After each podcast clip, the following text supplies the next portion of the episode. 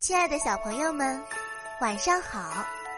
欢迎收听由雨田声文出品的《亲亲宝贝晚安故事》，我是主播木鱼姐姐。接下来我会每天给你讲一个好听的故事，伴你入睡。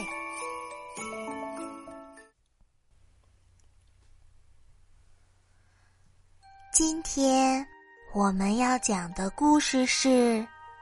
门上的钟，老熊有很多朋友，他每天有很多事。有时参加朋友的聚会，有时自己去学跳舞，还要去钓鱼，又要去购物，还要去学开车。老熊真是很忙呀，他总是不在家。很多朋友来找他，都白跑了一趟。大家劝他买一只手机，这样就可以找到他了。老熊接受了大家的建议，马上去买了手机。可是，老熊是个马大哈，一会儿把手机忘在了超市，一会儿又把手机丢在了游乐场。老熊一共买了八只手机，可一只也没有留下来。老熊懊恼地说：“哎，我再也不买手机了，这玩意儿我管不住。”可他又一想，朋友找不到我怎么办？总不能不出门吧？唉，老熊坐在沙发上。呆呆的看着钟发呆。忽然，老熊一拍脑袋，想出了个绝妙的主意。他马上找来一大张硬纸板，把它剪成钟的形状，然后写上数字，数字边上写明安排好的事情，让朋友们一目了然。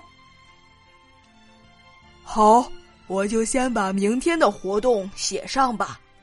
六点钟起床，在家吃早点；七点钟去广场跑步；八点钟去学开车；九点钟也在学开车；十点钟去健美中心；十一点钟在餐厅吃饭；十二点钟回家休息，不能打扰。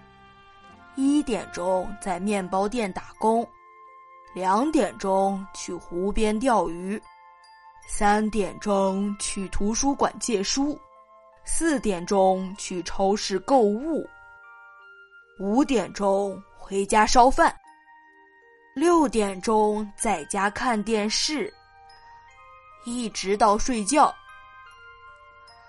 老熊高兴地说：“哎呀！”这下好了，朋友们能找到我了，嘿嘿嘿。老熊把自己做好的钟挂在了门上，便安心的睡觉去了。这一夜，他睡得很香甜。第二天晚上，老熊刚刚躺下，咚咚咚，有人敲门。老熊打开门一看，是猴先生。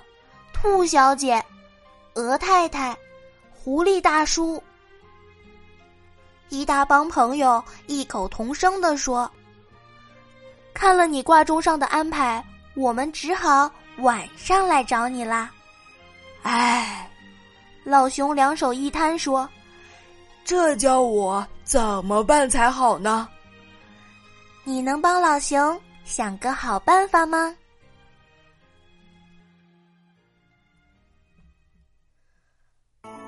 好啦，今天的故事讲到这里就结束啦。晚安，小宝贝们，愿你们每晚都能甜美入睡。